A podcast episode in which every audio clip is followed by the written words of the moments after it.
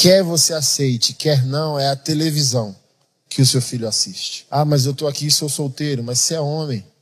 E você é a televisão que alguém está assistindo.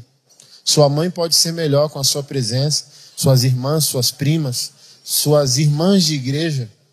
Você é aquele que preenche espaços vazios, você é tão abençoador, tão cristocêntrico, que você chega em ambientes e preenche.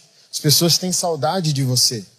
Essa é a verdadeira função da masculinidade. Você é tão útil, tão preenchedor das lacunas, que você faz falta. Porque você se torna esse mini redentor, esse resolvedor de problemas.